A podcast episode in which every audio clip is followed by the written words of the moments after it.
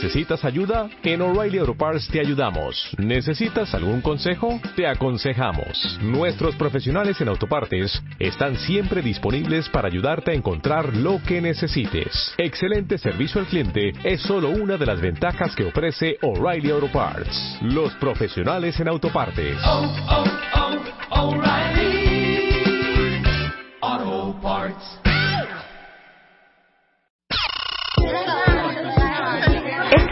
En Revista MOA, deja de hablar sin pensar. Entiende el poder de tus palabras. Te decimos por qué lo que dices cambia lo que vives, lo que eres y lo que piensan los demás de ti. Cómo hablar para que de verdad te escuchen y qué palabras cambian tu vida. Además, aprende qué comer para huirle al cáncer, cómo no enamorarte después de un one night stand y cómo engañar a tu cuerpo para quitarte ese dolorcito. MOA Mayo, 112 páginas de poder, salud y relaciones sanas. Una revista de Marta de Baile. 0 7 Marta de Baile en W 96.9 al aire. Bueno, justamente ya después que ya entendimos toda la historia de por qué hoy se celebra el Día del Trabajo, primero de mayo, y por qué ustedes están delichocho desde sus casas escuchándonos, porque Rebeca Mangas y yo eh, Estamos como sus esclavas. no conocemos el Día del Trabajo, ¿verdad? Esa, esa vacación. Exacto. Ahora vamos a entrar en unos números que van a adorar. Los trabajos mejor y peor pagados en México. Y está con nosotros Alexandra Zapata, que es investigadora del Instituto Mexicano para la Competitividad, es licenciada en Políticas Públicas por la Universidad de Stanford, California, maestra en Responsabilidades Sociales por la Universidad de Anáhuac. Alexandra, bienvenida, buenos días. Muy buenos días. ¿Cómo estás? Muy bien, gracias Ahora por sí la que invitación. puedes empezar con un bonito. Mira, yo tengo, mira. yo tengo que un, eh, hay un estudio del Employment Outlook del 2016 de la Organización para la Cooperación y el Desarrollo Económico, en donde dice que en el 2015 México fue el país que más horas trabajó, con una cifra promedio de 2.246 horas laboradas en todo el año. O sea, trabajamos más que los coreanos, los japoneses y Alemania, pero no canten victoria. No somos los más eficientes. Ok. También el estudio hace énfasis en que más horas trabajadas no se traducen en productividad, es lo que les decíamos de la eficiencia. Por ejemplo, los trabajadores alemanes fueron los que menos horas estuvieron en la oficina al dedicarles solo 1.371 horas o 4.8 horas aproximadas, incluso por debajo del promedio de la OCDE. Pero el Producto Interno Bruto per cápita este, en 2015 de los mexicanos, medido en dólares, bajó a 12.8%. Claro, pero espérate, es que estas cuatro horas aquí en México O serían... sea, ¿trabajamos a lo imbécil o son las dos horas en el Es que restaurante te que, vas, nos más el echamos regreso, el tráfico, ya te hiciste cuatro horas. el drink? No entiendo. Mira, parte de lo que pasa, Marta, son dos cosas. Primero, los mexicanos no estamos aprendiendo en la universidad las habilidades que se buscan Ajá. en los trabajos a futuro, los Ajá. trabajos de alta innovación. eh, y eso es parte de lo que pasa en las, en las universidades mexicanas. Hay dos problemas. No estamos aprendiendo en la escuela lo que necesitamos aprender y eso se refleja en una brecha enorme entre lo que el mercado laboral está buscando y las habilidades que tenemos los mexicanos. Claro. Pues eso es gravísimo. Y en segundo lugar, muchos de los mexicanos no estamos estudiando las carreras más estratégicas. Claro. Entonces, ¿qué, cómo, ¿cómo podemos reflejar eso en cifras? Bueno, para empezar tenemos que decir que los, em- los empleos más productivos son los de más alta especialidad o los empleos que requieren de personas que estudiaron más tiempo. O sea, espérate, pero para hija, es que dijiste dos cosas muy fuertes. Número uno, no tenemos las competencias del futuro, y aquí Mónica Flores, la cabeza de Manpower Group para México y Latinoamérica, lo ha dicho 744 veces. Todos los soft skills, la adaptabilidad, eh, ser este, intercultural, eh, poder eh, eh, estar muy orientado a la resolución de conflicto, ser una persona innovadora, creativa, todo eso no te lo están enseñando. Y encima de eso, seguimos como muy atrasados en cómo viene el futuro a nivel mundial. Y como lo hemos dicho 20 veces cuando hablamos de educación en México, a nuestros hijos los tenemos que preparar no para competir con su amigo Jorge Gutiérrez, es para competir con Hun Jang-seung de Corea y para competir con este Helmut von Strausten de, De Alemania, Alemania. porque el mundo es tan abierto ya que contra esa gente van a competir sus adolescentes y sus hijos que están ahorita en la carrera. No solo eso, Marta. Se estima que el 65% de los empleos que van a tener los jóvenes de la generación Z, es decir, los jóvenes que nacieron en más o menos 1998 al 2000. Ajá, ya tienen 17 años, 19 Claro. años estos Mis jóvenes. hijas. Tus Ah. hijas, claro. Ajá. Entonces, el 65% de los empleos que va a tener esta generación hoy no existen. Entonces, ¿cómo vamos a educar en las universidades hoy para empleos que todavía no sabemos que existen? Claro, bueno, no nos vayamos lejos. Les voy a poner un ejemplo clarísimo de lo que acaba de decir Alex. Estaba yo buscando un director digital. Todos los headhunters me dijeron, eso no existe. No existe esa carrera, no existe esa especialidad. Es bien difícil encontrar a alguien así porque es alguien que lleva formándose probablemente solo, tomando cursos, en base a prueba y error, en base a su experiencia, los últimos cinco años. O sea, no hay de que tú estudiaste para director digital, eso no existe. No sabes lo que fue encontrarlo. Y, y justamente lo que estamos viendo, y lo decías Marta, es en las universidades hoy, para enfrentar este nuevo mundo competitivo en donde no sabemos cómo van a cambiar las demandas del mercado laboral, lo que tenemos que enseñar es a que estos jóvenes aprendan a aprender durante todo el transcurso de su vida. Porque, y demos un ejemplo muy claro, las, los códigos o los lenguajes de programación que hoy se enseñan en la escuela no son los códigos de programación que se van a requerir en las tecnologías a futuro. Entonces, el chiste no es enseñar ese lenguaje, el chiste es que los jóvenes aprendan a aprender un lenguaje nuevo, porque en cinco años van a tener que aprender otro lenguaje nuevo solos, fuera de la universidad. Claro. Entonces, ¿cómo, cómo generamos No, los espérate, o sea, incentivos? Sí, está lo muy que les acaba de decir Alex a todos los papás, básicamente se los voy a traducir. No solamente tienen que hacer un apartado para pagar la carrera, la maestría y el doctorado, tienen que hacer otra polla de lana para lo que viene siendo su capacitación, De su, lo- de curso la- en el, su curso en el Metro De la Insurgentes, novedad. ¿verdad? Ajá. Su curso en el IAB, este... ¿Sí? Para toda la vida. Tenemos Para que seguir adaptando esas habilidades. Y otra cosa, paréntesis, otro, otro corchete. Por eso hablamos tanto, y cuando hicimos el, pro- el último programa en donde hablamos de educación con David Calderón, director de Mexicanos Primero, hablamos mucho de una cosa que los gringos llaman critical thinking, que es la capacidad que tiene un sistema educativo para enseñarle a tus hijos a pensar, a resolver. Eh, este tema de la memorización, que es parte de la reforma educativa en México, de que ya no es posible que sigan enseñándole a los niños a, memorar, a, me- a memorizarse las cosas del pizarrón, está totalmente obsoleto. Porque el que no sabe aprender, como lo dijiste tú, pero el que no sabe pensar y el que no sabe resolver, no va a servir para nada. No va a servir para nada y va a ser la primer persona en perder su empleo con la automatización de los empleos a futuro. Es decir, cuando lleguen los robots a las fábricas, los primeros en perder su empleo van a ser justamente esos, Marta, quienes no se pueden adaptar, quienes no pueden aprender a hacer cosas distintas, y eso no, la urgencia de este cambio no se ve reflejado en las prioridades de las universidades en México o las prioridades necesariamente de la educación media superior, los bachilleratos. Si México quiere competir y quiere mantener sus empleos, entonces lo que, lo que necesitamos ver primero es, son las universidades poniéndose las pilas y cambiando de enseñar, memorizar, en el mundo Claro. de antes, en donde Claro. lo que aprendías en la universidad lo utilizabas durante el resto de tu vida, ahora lo que aprendes en la universidad es nada más aprender a aprender. Ok, tú eres graduada de. Stanford. ¿En qué colegio fuiste en preparatoria y secundaria? Yo fui a una escuela aquí en el DF que se llama Green Gates. Ah, ok, fuiste al Green Gates. Es que dije, ahorita me rifa un... El colegio del bosque, dije, ¿cómo? no, un poquito más No, evolved. Pero te voy a decir, en la universidad a, la que yo fui, y esto es algo que vemos en Estados Unidos, están obsesionados con la empleabilidad de los jóvenes. Una de sus responsabilidades principales es que la educación que ellos te dan te garantice un empleo bien pagado, obviamente en el sector formal, que te permita tener una vida digna. Cuando ves No, las platícame de esa obsesión. No, quiero saber más. Las universidades en Estados Unidos constantemente te preguntan cuánto tiempo te tomó encontrar tu, tu primer empleo, cuánto estás ganando, si has estado desempleado, qué puesto ocupas. Y eso, Marta, no existe en México.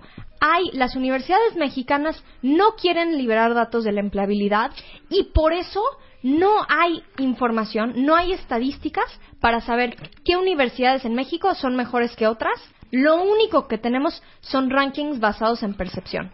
Nadie, le- en las universidades me- eh, mexicanas no hay estadísticas públicas que pongan presión Claro. para que las universidades digan, oye, si es mi chamba y si es mi responsabilidad que esta educación que le estoy dando a este chavo se traduzca en un sirva empleo. para la vida. Claro, pues de Sienten eso que se su- trata, claro. sienten que su responsabilidad se termina el día que ven a ese chavo en su graduación tomándose la foto con sus papás y que después de eso ya es bronca del chavo. En Estados Unidos, en Europa, en otros países, incluso Latinoamérica como Colombia, la chamba de la universidad termina el día que ese joven encuentra un empleo. Y eso tiene que cambiar en México. Los incentivos no están hechos así. Y te quiero platicar un poquito de cómo esos incentivos no solo son en la empleabilidad, sino en la oferta educativa. Las universidades están abriendo carreras que no son estratégicas, que no, en donde los jóvenes se van a graduar, no van a encontrar un empleo o van a encontrar un empleo muy mal pagado. Claro. ¿Cuáles serían estas, por- por- para poner ejemplos? Ay, qué preocupación. Mira, eh, De un- entrada. Una, una estadística muy loca es el 50% de los profesionistas en México, es decir, la mitad de todos los licenciados de este país Ajá. estudió nueve carreras. O sea, tenemos cero diversidad en la educación o sea, superior están en entre nueve. Están entre nueve. Ah, yo pensé que habían estudiado nueve y dije, no, No, pues yo no, no, estudié no. ni una. No, entre A ver, nueve. eh, Entre sí, nueve. Entre Entonces- nueve, que son dos Que- puntos. Que son dos puntos. Administración, contabilidad, derecho, formación docente, medicina, psicología, tecnologías de la información, ingeniería y enfermería. No se sientan mal Ahí todos los abogados, los lo que doctores, los contadores de este programa. Démonos un abrazo grupal. Estamos con ustedes. Todo va a estar bien. Todo va a estar bien. Todo Pero están entre bien. nueve. Están entre nueve y lo que queremos cambiar es, hoy los jóvenes toman una decisión de qué estudiar basado en la carrera popular, lo que estudiaron sus papás, lo que van a estudiar sus amigos. La que hace lana. Sí, la Pues se no, no, Marta, necesariamente, ¿eh? Porque quisiéramos que más jóvenes vieran es- esas cifras. Estas nueve carreras no son ni las mejor pagadas, ni las que más empleos tienen, más, más oferta laboral tienen. Al contrario, y, y, y nosotros... Sí, no te quedas el- con esa visión del pasado de... Exacto. No, mira, si yo soy eh, doctor, voy a hacer un dineral. Voy a tener mi consultorio, Eh, exacto, sobre todo y voy- dentista, hacer- ¿no? Exacto, y voy a hacer un dineral. Pero, por ejemplo, nos cuando- quedamos en la visión del dinero del pasado. Bueno, no nos vayamos lejos. Aquí hay un- una universidad en Valle de Bravo, eh, que es la Universidad del Medio Ambiente, que tiene carreras del futuro, ¿no? Claro. Y a lo mejor muchos de ustedes ni siquiera sabían que existían, ¿no? Eh, pero son carreras como, ya sabes, eh, arque- arquitectura de sustentabilidad, este, ya sabes, Pues es el- sustentabilidad es el futuro. eléctrica, eh, un- unas cosas rarísimas que obviamente resuenan menos en México que ya en otros países. Sí. Yo en los 80 estudié una carrera en donde mi subsistema, porque se dividía en subsistemas, que yo decía, híjole, los que se van a cine, ¿qué van a hacer? Pero yo, yo me fui a televisión. Los que se fueron a marketing y publicidad tenían como mucho más amplitud en cuanto a saber eh, qué, en dónde poder trabajar. Pero yo televisión, o sea, habían dos cadenas fuertes, Claro. ¿no? Dos. O sea, y hoy seguramente era- existe alguna carrera que es televisión muy especializado, por ejemplo, en Internet. Ándale, o digital. exactamente, ¿no? o digital. Sí. Pero parte del problema es que la oferta educativa, las carreras que se ofrecen en las universidades, ya están destinando a estos chavos a las áreas laborales en donde ya no hay empleo o Claro. los empleos son muy mal pagados.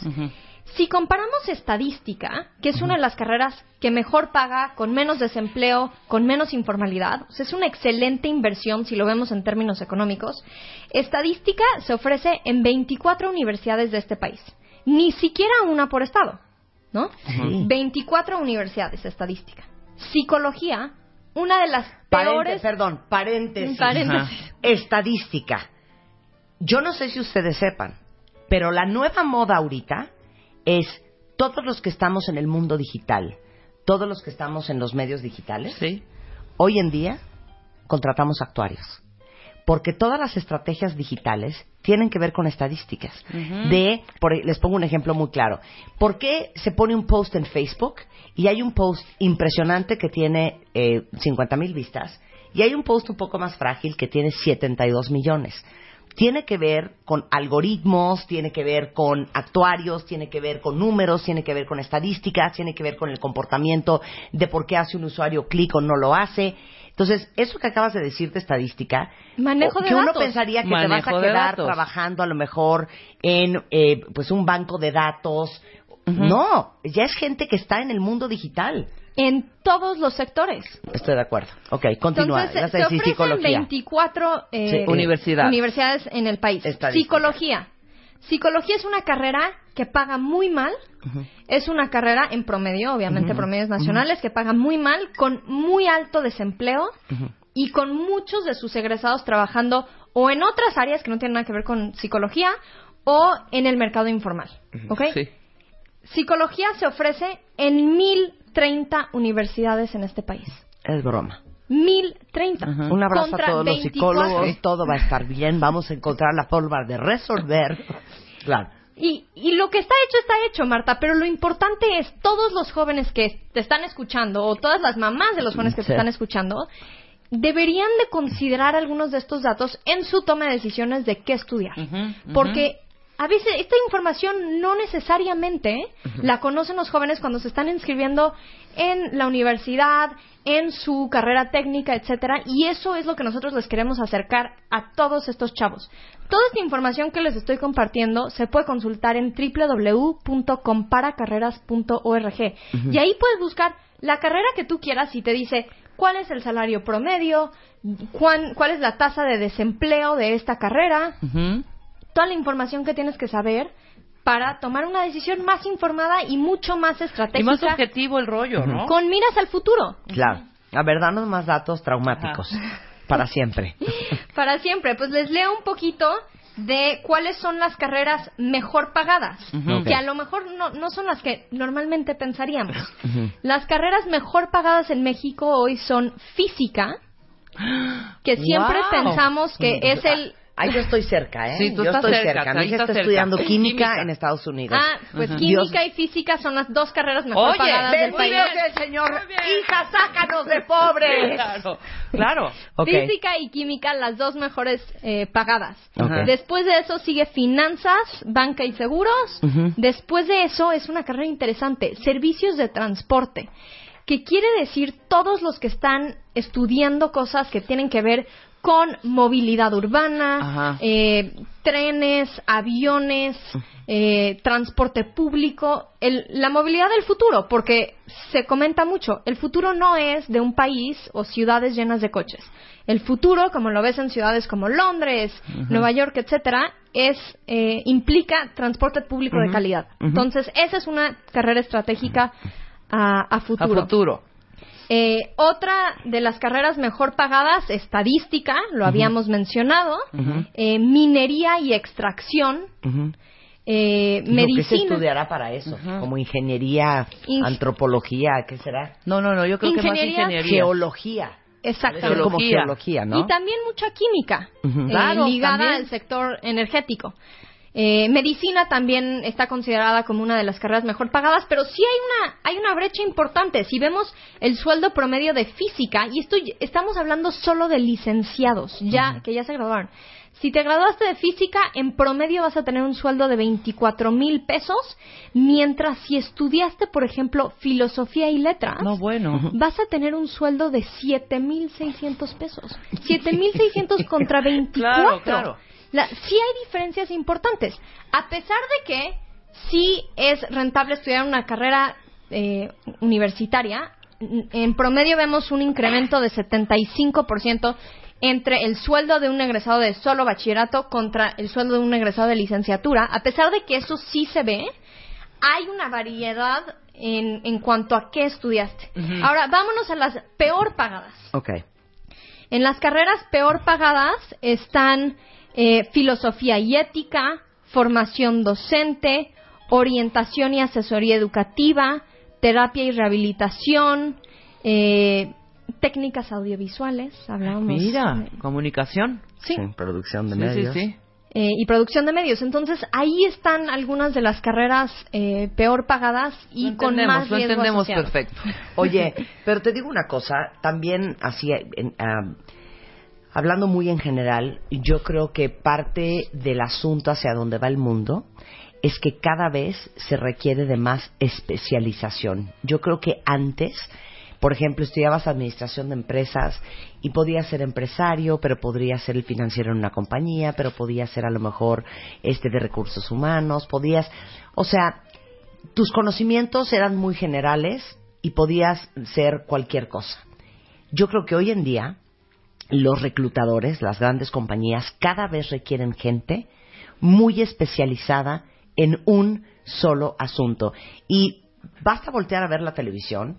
Tú volteas a ver, por ejemplo, ves una hora CNN y entonces tienen al especialista que es el especialista en African American Cultural Historical, no sé cuánto, especializado en slavery entre 1480, o sea, un nivel de especialización impresionante y, y creo que en general nosotros creemos que hay que saber de hacer de todo un poco y no eres ni una cosa ni la otra. Sin duda, Marta, pero la gente que logra especializarse a ese nivel es porque siguió desarrollándose profesionalmente a lo largo de su vida. Porque Claro. no llegas a esa espa- especialización en cuatro años de la universidad a los 22 años. No. Claro. Eso se logra cuando en la universidad aprendiste a seguir aprendiendo y a lo largo de tu vida te has ido enfocando y enfocando y especializando en una área en particular. Y eso es lo que requerimos de las universidades mexicanas. Es urgente que las universidades sientan esta presión y adapten sus planes de estudio para, para que los jóvenes puedan competir contra el mundo globalizado. Mira, justamente antier me mandó mi hija la mayor eh, la tesis que está haciendo un amigo de ella en la universidad allá en Estados Unidos. Y la tesis es Exploring how diet and nutrition redefine notions of black identity, health and gender in the nation of Islam. Órale, Le dije, ¿qué no, es eso? sí, o sea, claro. ni siquiera entiendo lo que me No, estás pero diciendo. aparte, súper específico, si te das cuenta. O sea, es O sea, una explorando cómo la dieta y la nutrición redefinen las nociones de la identidad negra, Ajá. la salud y el género en la nación de Islam. En el Islam, exactamente. Imagínate tú. Punto. La tesis. No en Países Bajos, no en Latino, no. Sí, sí, o sí. sea, en el Islam son como son como estudios súper precisos y ahí se hacen Esa las es la preparación. ¿A quién quiero? Quiero a este güey, Claro. ¿no? Sí, y es, es cuestión de aprendernos a adaptar. La buena noticia es que en un mapa de Manpower Group, eh, en donde ellos lo que hacen es mapear si la digitalización y la automatización de empleos va a afectar a ciertos países o no, dicen que México va a haber un incremento en oportunidades laborales a raíz de, de esta redefinición del mercado laboral. Otros países como India van a haber mucha pérdida de trabajos. México tiene el potencial de ver que esto aumente el número de trabajos que se ofrecen en los siguientes dos años, pero eso requiere que las universidades y que los chavos que se están graduando de esta generación Z, de mi generación de millennials, de los de todos los adultos que ya están en el mercado laboral, sepamos cómo adaptarnos a estas nuevas condiciones y realmente abracemos este nuevo concepto de seguir aprendiendo a lo largo de nuestra vida, seguirnos especializando y no quedarnos con lo que aprendimos en la universidad. Sí, claro. Muy bien, pues Alexandra Zapata es investigadora del Instituto Mexicano para la Competitividad. Toda esta información, de veras pásenselos a sus hijos de cuarto, quinto, sexto de prepa, los que están en la universidad, para que ellos puedan ver este cómo compiten las carreras entre sí en el futuro. La página donde lo pueden consultar es www.comparacarreras.org. Estamos justo en el mes en donde los jóvenes están estudiando, inscribiéndose, decidiendo qué estudiar. Es fundamental que lo chequen. el Twitter de Alejandra, por si quieren, eh, Alexandra, que, si quieren seguir la conversación, es a Zapata H en eh, Twitter. Eh, y muchas gracias, Alexandra. Muchas, muchas Un placer gracias por la invitación. acá. Ah, Pues nos quedamos con esta preocupación hoy, el Día del Trabajo. Hacemos una pausa y regresando, vamos a hablar de la radiografía del cáncer de pulmón. Viene el doctor José Manuel Mier y vamos a hablar desde una placa de tórax hasta qué órganos están en el tórax, hasta cómo es un cáncer de pulmón y las enfermedades más comunes en los pulmones. Regresando ¡Qué al Radio, no se vayan. Este mes, en Revista MOA, deja de hablar sin pensar. Entiende el poder de tus palabras. Te decimos por qué lo que dices cambia lo que vives, lo que eres y lo que piensan los demás de ti. Cómo hablar para que de verdad te escuchen y qué palabras cambian tu vida. Además, aprende qué comer para huirle al cáncer, cómo no enamorarte después de un one night stand y cómo engañar a tu cuerpo para quitarte ese dolorcito. MOA Mayo, 112 páginas de poder, salud y relaciones sanas. Una revista de Marta de Baile.